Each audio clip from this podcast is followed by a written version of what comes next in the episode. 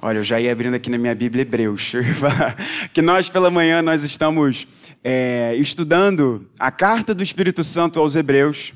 E durante a noite nós temos, por vezes, dado sequência em Hebreus, por vezes nós temos ministrado ao coração da igreja outros textos que Deus tem feito chegar ao nosso coração.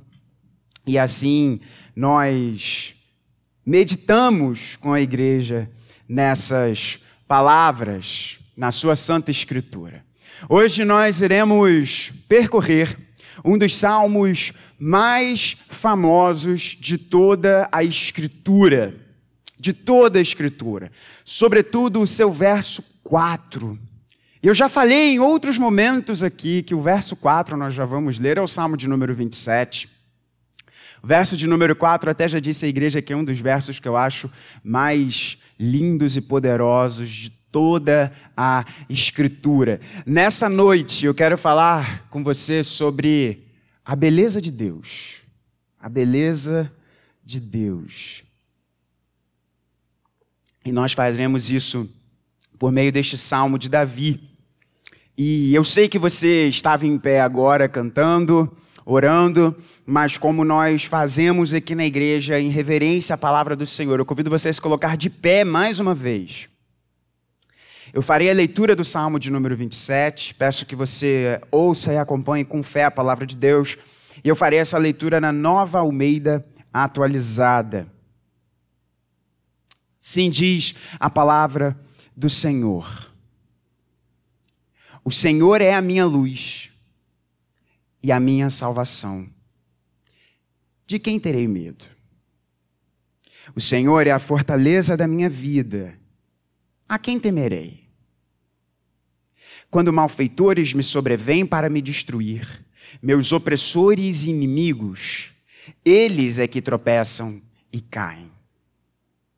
Ainda que um exército se acampe contra mim, não se atemorizará o meu coração. E se estourar contra mim a guerra, ainda assim terei confiança. Uma coisa peço ao Senhor e a buscarei: que eu possa morar na casa do Senhor todos os dias da minha vida, para contemplar a beleza do Senhor e meditar no seu templo. Pois no dia da adversidade, Ele me ocultará no seu abrigo no interior do seu tabernáculo me acolherá. Ele me porá no alto de uma rocha. Agora será exaltada a minha cabeça acima dos inimigos que me cercam. No seu tabernáculo oferecerei sacrifícios de júbilo, cantarei e salmodiarei ao Senhor. Ouve, Senhor, a minha voz. Eu clamo. Tem compaixão de mim e responde-me. Ao meu coração me ocorre: busquem a minha presença. Buscarei, pois, Senhor, a tua presença. Não me escondas, Senhor, a tua face. Não rejeites com ira o teu servo. Tu és o meu auxílio. Não me deixes, nem me abandones, ó Deus da minha salvação. Porque se o meu pai e a minha mãe me abandonarem, o Senhor me acolherá. Ensina-me, Senhor, o teu caminho e guia-me por vereda plana, por causa dos meus inimigos. Não me entregues à vontade dos meus adversários, pois contra mim se levantam falsas testemunhas e os que só respiram crueldade. Eu creio que verei a bondade do Senhor na terra dos viventes. Espere no Senhor. Anime-se. Fortifique-se o seu coração. Espere, pois, no Senhor. Essa é a palavra de Deus. Você pode se assentar. Dá vontade de orar e seguirmos para a Eucaristia, né? O que mais dizer depois deste salmo maravilhoso de Davi? Os estudiosos vão colocar que provavelmente Davi escreveu esse salmo, ao contrário de muitos outros, não no momento mais experiente da sua vida.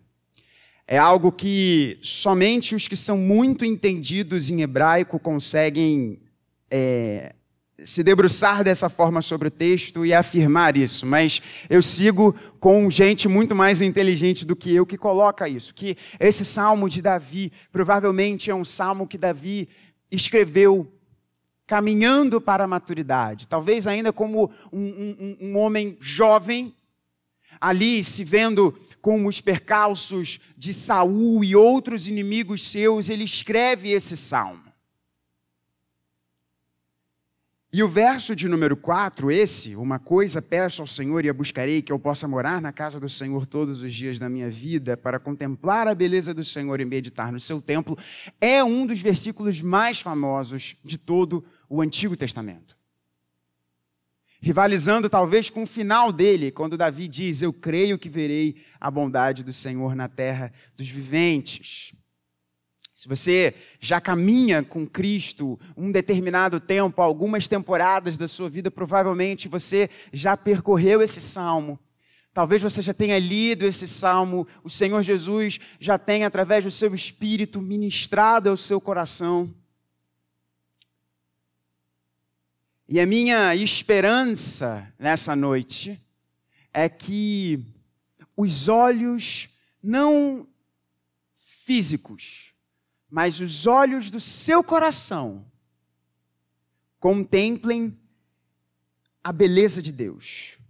Isso que Davi nos diz aqui no verso de número 4. E talvez você possa pensar, pastor, a minha vida é muito concreta. Você não poderia trazer alguma coisa um pouquinho mais concreta do que falar sobre a beleza de Deus? Pastor, talvez você seja um homem muito romântico, à luz das vicissitudes dos nossos dias. E a minha esperança é que você, com os olhos do seu coração, contemple a beleza de Deus e veja quão profundamente definidor na sua vida isso pode ser. Então, o nosso plano de voo para essa noite é nós vermos o que é a beleza de Deus porque eu e você precisamos dessa contemplação da beleza de Deus, que Davi aqui nos diz no verso de número 4. E por fim, qual é a diferença que isso faz na sua vida? O que é? Por que você precisa? E que diferença isso faz na sua vida? Verso de número 4 mostra o desejo, o pedido do rei Davi. Uma coisa peço ao Senhor e a buscarei: que eu possa morar na casa do Senhor todos os dias da minha vida, para contemplar a beleza do Senhor e meditar no seu templo. A palavra que está aqui sendo utilizada como contemplar, que está sendo aqui traduzida como contemplar, como ver, é a mesma palavrinha que nós utilizamos para percepção. Para percepção. A diferença, a diferença é que Davi está nos chamando a ter uma percepção prazerosa, que não é a mesma coisa do que ter uma simples percepção. Deixa eu, fazer, deixa eu me fazer entender aqui. Percepção é uma coisa útil para nós, não é verdade? Percepção é uma coisa útil. Meu irmão estava aqui, nosso diácono, falando que ali na tela ele não estava conseguindo muito bem ler. Eu confesso que eu fiquei um pouco preocupado, porque eu sei que ele dirige de lente. Assim, rapaz, peraí, como assim? Tem alguma coisa errada aí. Percepção nos é útil. Imagina você está andando na rua. Você olha para as situações que estão ao seu redor. Você encontra um perigo.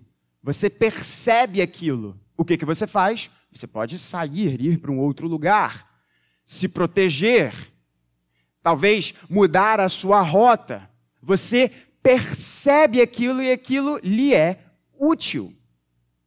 Imagine se você, e eu espero que você não tenha inimigos ou oponentes nessa vida, mas imagine se você está andando na rua e você encontra um oponente seu, um inimigo, Esse é o contexto de Davi. Nós já vamos falar sobre o contexto desse salmo mais à frente.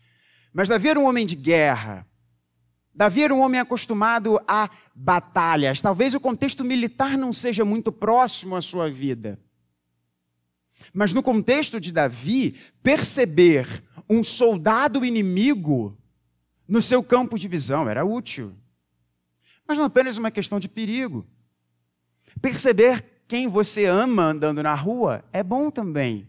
Você pode abraçar, você pode falar, você pode cumprimentar aquela pessoa perceber, olhar, ver, é algo extremamente útil. Mas Davi não está nos chamando para uma relação de utilidade nesse verso de número 4. Ele não está nos chamando para uma relação de utilidade. Ele está nos chamando para uma percepção que nos dá prazer. E não é assim com a beleza? Não é assim com a beleza?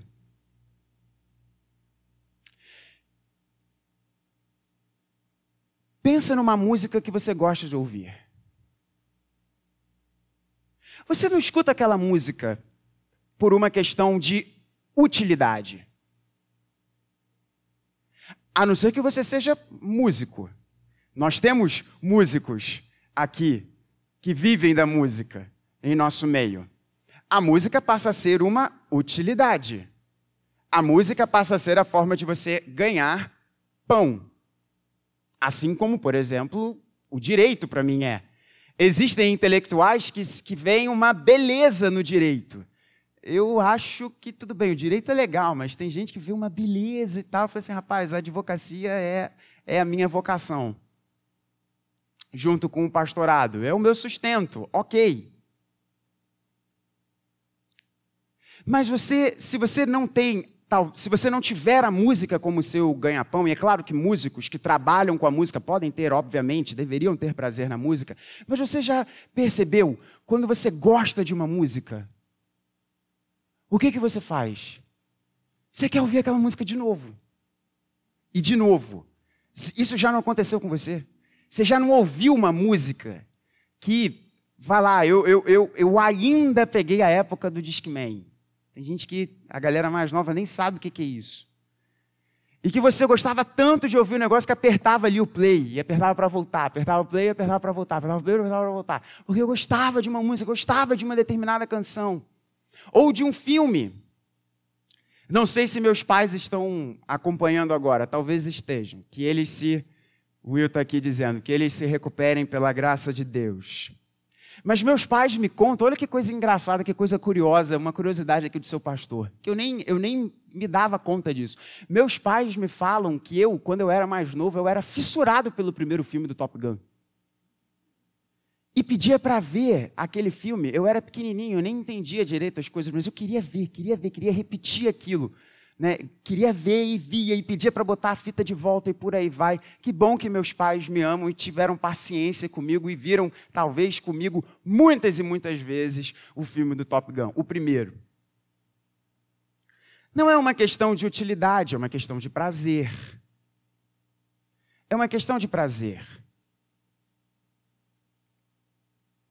O que Davi está nos chamando aqui não é uma relação de contemplação para a utilidade de Deus, mas uma contemplação pelo que Deus é. E a gente apreende isso por meio das palavras que foram utilizadas, na verdade, da palavra que foi utilizada aqui por Davi, no verso de número 8. O que diz o verso de número 8? Davi diz: Ao meu coração me ocorre, busquem a minha presença. E olha o que Davi diz: Buscarei, pois, Senhor, a tua presença. Aí olha que coisa interessante no verso 9: Não me escondas, Senhor, a tua face. São as mesmas palavras que Davi aqui utiliza. Porque não há no hebraico uma palavra específica para presença. Todas as vezes em que você vê traduzido no Antigo Testamento a expressão presença, estar na presença, E olha que legal isso, para você não esquecer. Estar na presença de Deus é sempre uma mesma palavrinha, que é a palavrinha pomim. E ela sempre significa face. Estar diante da face. É isso que Davi está nos chamando. Davi não está nos chamando para um mero reconhecimento da existência de Deus. Um mero saber que Deus existe, como o nosso diácono colocou agora há pouco aqui no nosso momento doutrinário que se amolda às nossas diferentes circunstâncias, no sentido de que, ah, Deus por vezes é isso, Deus por vezes é aquilo, e você simplesmente reconhece a existência de Deus. Não é isso que Davi está nos chamando. Davi está nos chamando a um olhar face a face com Deus. E para você guardar isso no seu coração, minha irmã, minha irmã, quando Deus nos chama à sua presença, o que Deus está nos chamando, quando Deus nos chama para termos comunhão, para termos presença para com Ele, Deus, nos está, nos, Deus está nos chamando a uma relação face a face. Isso deveria fazer o nosso coração amolecer. Olhar face a face, estar face a face, significa que você tem relacionamento. Estar face a face significa que você consegue sentir o cheiro, distinguir as características da pessoa, saber como é o seu cabelo, como é o seu nariz, como são os tons da sua voz. Tudo isso nós conhecemos e experimentamos quando estamos face a face. Não é assim com quem a gente ama? Com quem a gente ama, não é assim com os nossos amigos, com os nossos relacionamentos. Quanto mais próximos nós somos, mais face a face estamos. E é isso que Davi nos chama a ter com Deus. O contemplar a beleza de Deus é estar face a face com Deus. E o que nós veremos quando estivermos face a face com Deus? A sua beleza. E o que é a beleza de Deus? Essa palavrinha aqui traduzida como beleza, ela aparece em outros lugares e outros locais no Antigo Testamento. Ela vai, por exemplo, nos aparecer em Isaías 33, 17, que foi traduzido na, na, Almeida, na Nova Almeida Atualizada como formosura. Isaías 33, 17 nos diz: Os olhos de vocês verão o rei na sua formosura. Mas o que foi traduzido aqui como formosura nos dá a ideia de excelência. No sentido de que, olhe como o rei é excelente. Olha como ele é bom governando, olha como ele é capaz no que ele faz. Olha como ele é excelente. E não é assim com quem faz algo muito bom.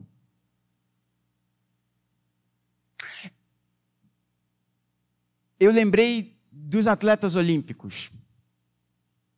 Eu não acompanho atletismo, não entendo muito de atletismo, mas todas as Olimpíadas eu parava qualquer coisa que eu estava fazendo para ver o Usain Bolt correndo. Porque é belo. É uma excelência naquilo que é feito, que é belo. Os nossos olhos veem aquilo, tempo vem a, a, a, a grandiosidade daquela execução. E não é apenas numa questão de, olha que legal, quão útil isso vai ser para mim. Qual é a utilidade que a gente tem de ver o Usain Bolt correndo 100 metros em menos que 10 segundos? Por que fazemos isso? Porque é belo, porque é excelente, porque é grandioso. Porque talvez não exista criação na terra humana que seja mais veloz do que esse homem. A excelência, essa mesma palavra Davi está usando aqui.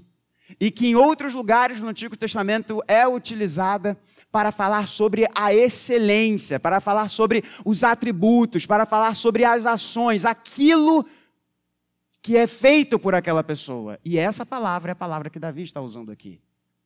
Mas essa palavra também nos é utilizada em outros contextos, tal como no Salmo 50, versículo 2. Olha que legal. Assim nos diz: Desde Sião, excelência de formosura, resplandece Deus. Eu fui dar uma olhada nos linguistas sobre essa expressão que está traduzida aqui como excelência de formosura. E eu já, e eu já disse a vocês em alguns outros contextos, em alguns outros sermões, os ouvintes mais atentos vão lembrar que o superlativo na língua hebraica é por meio da repetição. Nós usamos determinadas palavras, amantíssimo, dulcíssimo. O hebraico não existe isso. Ele repete a palavra. Né? Então, excelência de formosura, o que Davi está dizendo é belo, belo.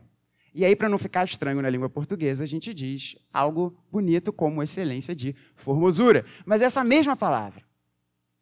E o que os entendidos no hebraico vão nos dizer que aqui nos passa uma ideia de atração.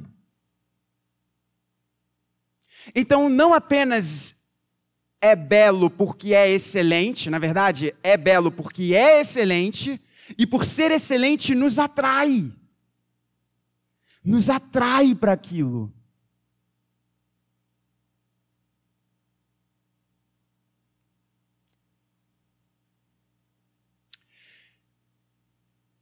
E não existe uma questão de utilidade nessa relação. É uma relação de prazer. Quando nós estamos estressados, a gente coloca uma música, um filme, olha uma paisagem, e aquilo traz um senso para o nosso coração, diferente de uma questão, de uma relação de utilidade, como eu tenho com o meu aparelho celular. E aí eu pergunto a você, fique tranquilo que os dois próximos pontos são bem mais curtos do que esse. Você se aproxima de Deus e isso daqui é muito importante. Eu poderia até fazer uma pausa dramática aqui, só para mostrar quão importante essa pergunta é. Você se aproxima de Deus porque Deus é útil? A sua percepção de Deus é uma percepção guiada pela utilidade do relacionamento com Deus? Ou seja, o que as mãos do Senhor podem lhe proporcionar? ou a sua percepção de Deus é porque estas mãos são belas. Porque o dono destas mãos é belo.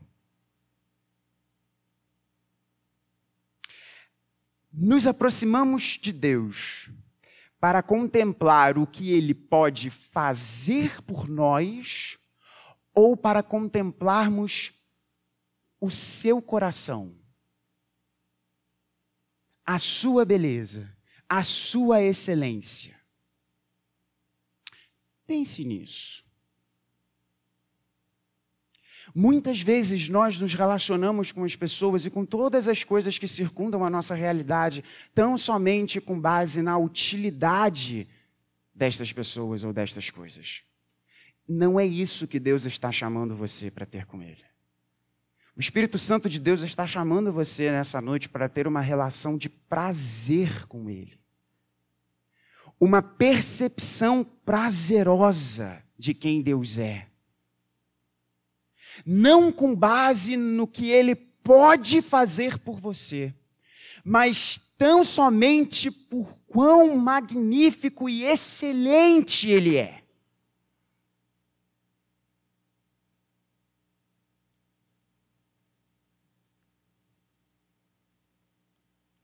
Por que, que eu e você precisamos, então, da beleza de Deus? Por que, que nós precisamos da beleza de Deus? Uma das explicações está no contexto desse salmo e outra nos é apresentada nas Confissões de Agostinho. Vamos primeiro para as Confissões de Agostinho. Agostinho, Santo Agostinho, nos fala uma coisa muito interessante. Ele diz: aquelas pessoas, em outras palavras, aquelas pessoas que são belas, que são excelentes, elas costumeiramente não se acham assim. Eu vou deixar ela envergonhada, mas eu vou, vou fazer isso. Eu tenho um exemplo disso em casa. Não existe algo mais belo que Deus tenha criado aos meus olhos do que minha esposa. Mas ela sempre tem um ponto. Eu acho que tem isso aqui, mas tem aquilo ali, tem aquilo ali. E eu fico falando, amor, de Deus, amor. E se você é muito bom no que você faz, se você é excelente no que você faz, provavelmente você não se acha tão excelente assim. Um filme muito bom. Preparando essa mensagem, mas até lembrei dessa, dessa cena que é emblemática. Lembra daquele filme Um Lugar Chamado Notting Hill? Filmaço, com a Julia Roberts e o Hugh Grant. Uma comédia romântica super bacana, muito bem feita e por aí vai. Filme que fez um retumbante sucesso. E os dois personagens, tanto a Julia Roberts quanto o Hugh Grant, principalmente na época que eles fizeram o filme, porque o tempo é implacável com as pessoas. Se bem que o Hugh Grant está sofrendo um pouco mais do que né, o agir do tempo do que a Julia Roberts, mas tudo bem. Ambos são pessoas bonitas. E tem um diálogo sensacional no filme que a Julia Roberts, que nessa época era considerada a mulher mais bonita e por aí vai e tal, tem um diálogo super interessante com um personagem do Hugh Grant, que agora eu não me lembro o nome. Que ela diz que ela não se achava bonita. E é irônico, porque o filme foi feito quando essa mulher havia ganhado ganhado prêmios sucessivos sobre nos rankings sobre ser a mulher mais bonita de todo o mundo. E é interessante porque ela fala a razão dela não se achar bonita. E qual era a razão dela não se achar bonita? Ela tinha dedos finos. E o riso que o Hugh Grant dá é porque provavelmente se nós proporcionalmente tivéssemos a beleza da Julia Roberts, a gente não teria problema com dedos finos. Mas por que isso? Porque a beleza desse mundo não nos sacia. Esse é o ponto do Santo Agostinho não nos sacia. A beleza deste mundo não nos sacia porque, primeiro, nós sabemos que ela não é eterna. Talvez você tenha sido ou seja uma pessoa muito bela, uma pessoa formosa, como diriam os antigos. Mas se o tempo já está passando, você vê em si mesmo o tempo passando. E talvez você esteja sentindo a sua beleza se esvaecendo.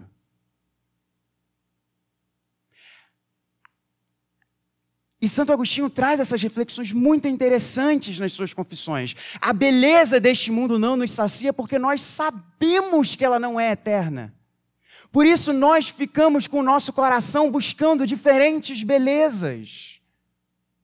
Porque essas belezas se esgotam e nós buscamos outras belezas, e elas se esgotam e nós buscamos outras belezas. Não apenas a beleza física, mas a beleza de ideias, a beleza de lugares, a beleza de, de estruturas, tudo aquilo que os nossos olhos percebem como belo, o nosso coração sabe que não é eterno. E isso nos traz uma profunda angústia.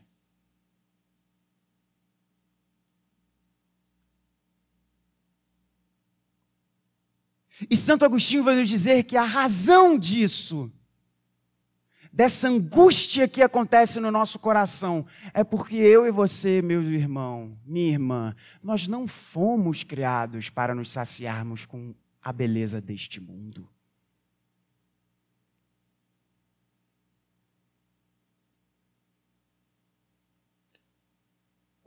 Essa é uma primeira explicação. A segunda explicação se dá no contexto do texto. Por que você precisa da beleza de Deus? Você precisa da beleza de Deus, Porque nenhuma beleza deste mundo vai saciar o seu desejo por beleza. Não vai. Não vai. A segunda razão pela qual você e eu precisamos da beleza de Deus está no contexto deste salmo. E se a primeira explicação é mais filosófica, a segunda é bem vida real.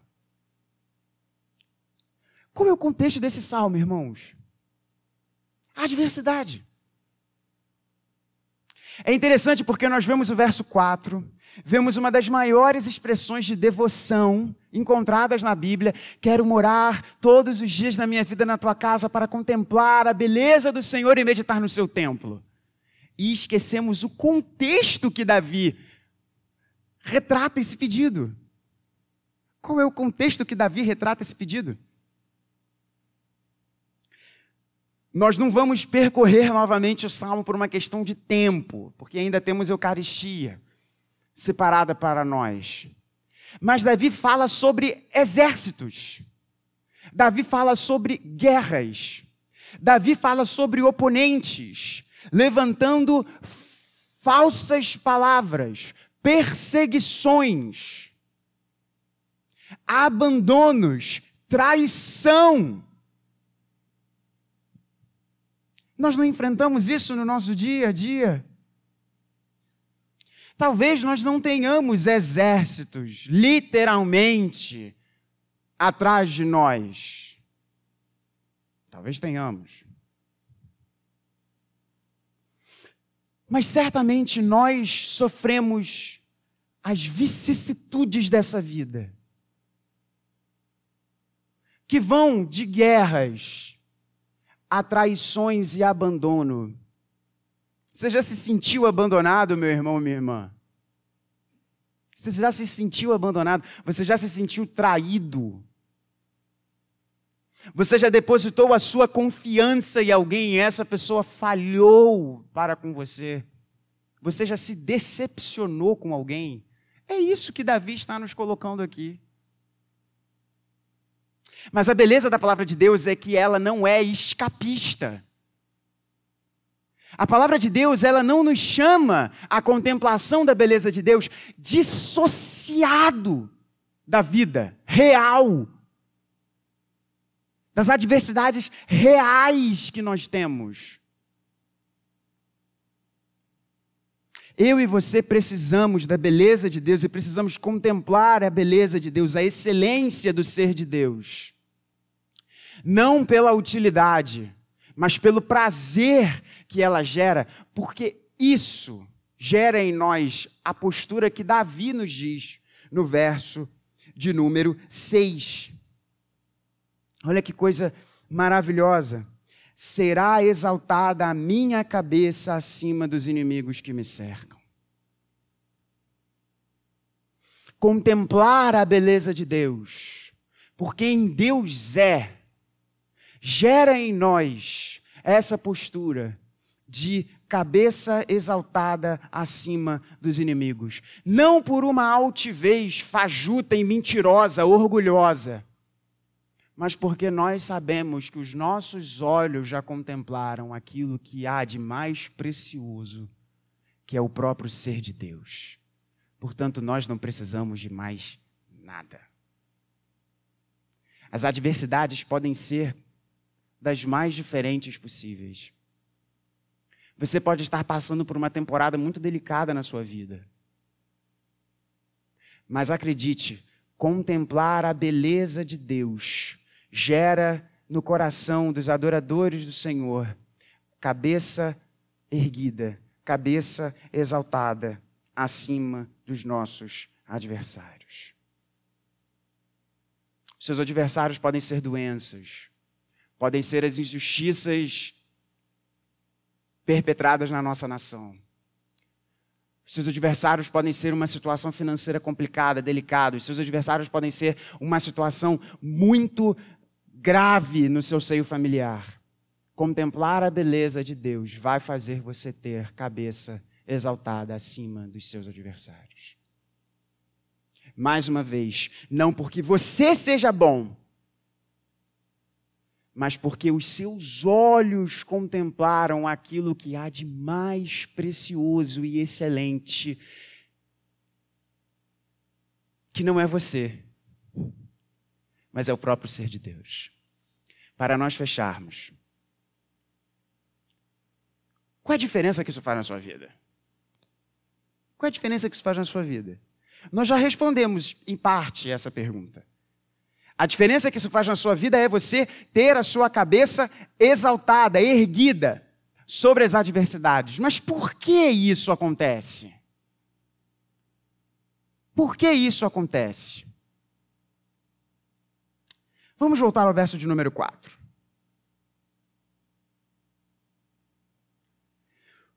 Contemplar a beleza do Senhor. Em que lugar isso acontece? No templo. Mas, pastor, você está querendo dizer então que eu preciso estar no templo para contemplar a beleza do Senhor? Sim. E não. Vai, pastor, como assim? Você está me confundindo. Presta atenção. No tempo que Davi escreve isso, ele está falando sobre o tabernáculo. Ele está falando sobre o tabernáculo. Inclusive, o tabernáculo é colocado aqui neste salmo, e é uma coisa linda nós vermos Davi dizendo que no interior do tabernáculo Deus vai o acolher. É lindo demais isso. Mas preste atenção: o que era o tabernáculo? O tabernáculo era uma estrutura móvel que acompanhava o povo de Deus no deserto. Quando o povo se assenta na terra prometida, o tabernáculo passa então a ficar em um local físico, no Monte Sião, que é o monte no qual está construída Jerusalém, até hoje. E depois o seu filho Salomão ergue o templo uma construção muito maior do que o tabernáculo, que era feito de grandes estruturas de couro e madeira e, de, e, alguns, e alguns metais. Mas uma estrutura era comum, tanto ao tabernáculo no deserto, quanto ao templo de Salomão. Que estrutura era esta? O Santo dos Santos.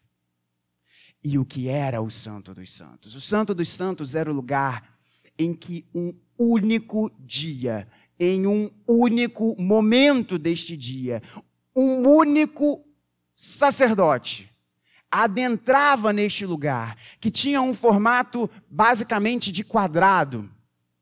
E ali ap ap apresentava um sacrifício pela sua vida, porque ele era injusto, e estava diante do Deus justo, e então apresentava um sacrifício por toda a nação.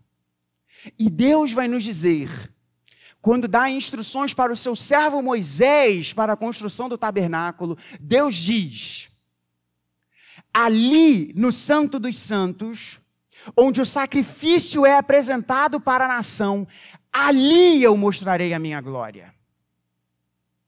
Perceba isso. Deus não está dizendo, olhe para os montes, olhe para as paisagens, olhe para as canções, olhe para aquilo que há de mais precioso na criação e você verá a minha glória, você verá o meu ser resplandecendo. Deus não diz isso.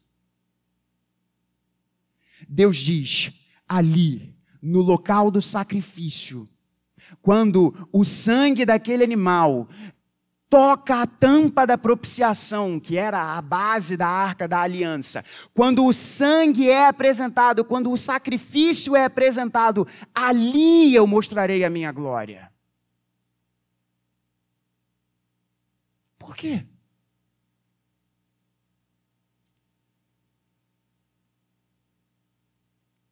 Porque séculos depois desse texto ter sido escrito por Davi, um homem e uma mulher têm uma conversa. Essa conversa se dá perto da fonte de Sicar, geograficamente localizada na Samaria. E este homem e essa mulher têm um diálogo muito interessante. E essa mulher faz uma pergunta teológica complexa para este homem. Ele diz: "Você, é ela diz: "Você é judeu?" E vocês, judeus, dizem que o templo, perceba, contemplar a beleza do Senhor no seu templo. O templo é em Jerusalém. Mas os meus antepassados falam que o local de adoração não é no Monte Sião, é no Monte Gerizim. E este homem diz a essa mulher, a essa irmã nossa: Vem a hora, e já chegou, que os verdadeiros adoradores adorarão o Pai em espírito e em verdade. Ou seja, a beleza, o contemplar da beleza do Senhor, não mais estaria restrito ao templo, mas poderia ser contemplado em todo e qualquer lugar por que este homem estava falando isso? E este homem é Jesus Cristo. Porque ele estava falando sobre o seu sacrifício que iria acontecer dentro em pouco tempo. Isso muda a nossa vida. Porque nós estávamos representados pelos nossos primeiros pais naquele jardim. E o texto do Gênesis nos diz que todas as árvores eram formosas aos olhos, eram belas. Mas nós escolhemos nos divorciar da beleza de Deus. E passamos a buscar a beleza não na fonte da suprema beleza, mas passamos a buscar a beleza segundo o nosso próprio coração, dissociado da nossa fonte de vida, dissociado do nosso Criador, separado daquele que nos fez para a sua glória, que nos fez para contemplarmos a sua beleza. E passamos a buscar beleza em coisas fajutas, em coisas efêmeras, em coisas finitas. Mas Cristo Jesus, mesmo sendo igual a Deus, não julgou o ser igual a Deus como algo que ele devia apegar-se, mas ele abriu mão da sua beleza. E o texto de Isaías 53 nos diz que naquela cruz, o Filho de Deus, aquele que é a beleza, ele estava irreconhecível e não havia qualquer beleza nele que nos atraísse mas ele abriu mão da sua beleza para que nós, perdidos na nossa busca por beleza, fôssemos achados nele. E agora, meu irmão, minha irmã, eu e você podemos descansar o nosso coração.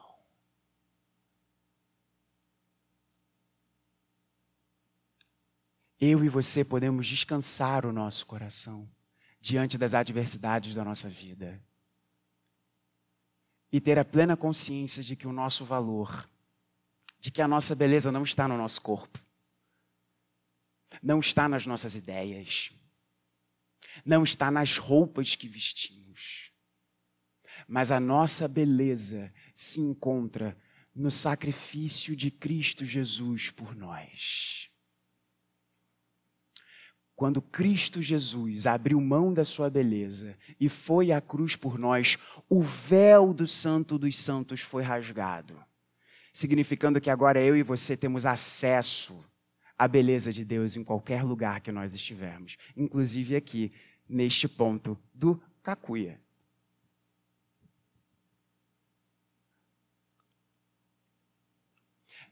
A beleza de Deus é encontrada no templo. Porque o texto de Apocalipse nos fala sobre qual é a nossa esperança final. E a nossa esperança é a Nova Jerusalém a cidade preparada para mim e para você. E o texto diz que essa cidade não tem templo. Porque Cristo Jesus é o templo. Ele é o local em que nós contemplamos a beleza de Deus. Portanto, meu irmão, minha irmã, nessa hora que nós participamos da mesa do Senhor, e eu convido os meus amigos presbíteros para estarem aqui juntos comigo. Porque você também é presbítero, meu cara. Vem devagarinho, porque o pé aí está tá complicado. Mas nós celebramos o belo sacrifício de Jesus por nós. E essa mesa nos fala sobre isso. Então, nessa noite, com Deus, nessa noite, reafirme seus votos com Deus. Talvez você tenha, esteja tendo uma relação com o Senhor de utilidade. Talvez você tenha deixado um pouco o seu primeiro amor. Talvez o seu coração esteja um pouquinho frio. Eu falo a você nessa noite, lembra dos teus momentos com Deus. Lembra dos teus momentos de se emocionar diante do Senhor, de cantar para Ele, de abrir a palavra do Senhor com fome. Porque, meus irmãos, não existe segredo. A beleza do Senhor é contemplada por meio de oração e leitura da Sua palavra. Porque o véu foi rasgado. E agora nós temos acesso a Deus. Então, nesse momento de Eucaristia, renove os seus votos com Deus. Sonde o seu coração e participe da mesa. Vamos fazer isso todos juntos, como família que somos. Eu vou orar e. Heavy, irmão, você celebra a Eucaristia? Vamos orar. Pai bendito, nós somos gratos a Ti pela beleza do Teu Evangelho. Somos gratos a Ti, pois o Teu Filho Jesus abriu mão da Sua beleza para que viesse ao nosso encontro. E vindo ao nosso encontro, por mais desprovidos de qualquer excelência, de qualquer atratividade, de qualquer beleza diante dos teus olhos, o teu amor nos alcançou. E o teu amor nos alcançou para que agora sejamos apresentados diante de ti, Pai, sem mácula, sem defeitos. Tão somente pelo sacrifício que esta mesa anuncia. Leva-nos, Senhor, a termos um relacionamento de intimidade ficando face a face contigo. É o que nós pedimos. Rogando a Ti que os elementos dessa mesa sejam separados do seu uso comum para esse propósito sumamente belo de alimento de graça para o nosso coração. É o que nós te pedimos em nome de Jesus. Amém.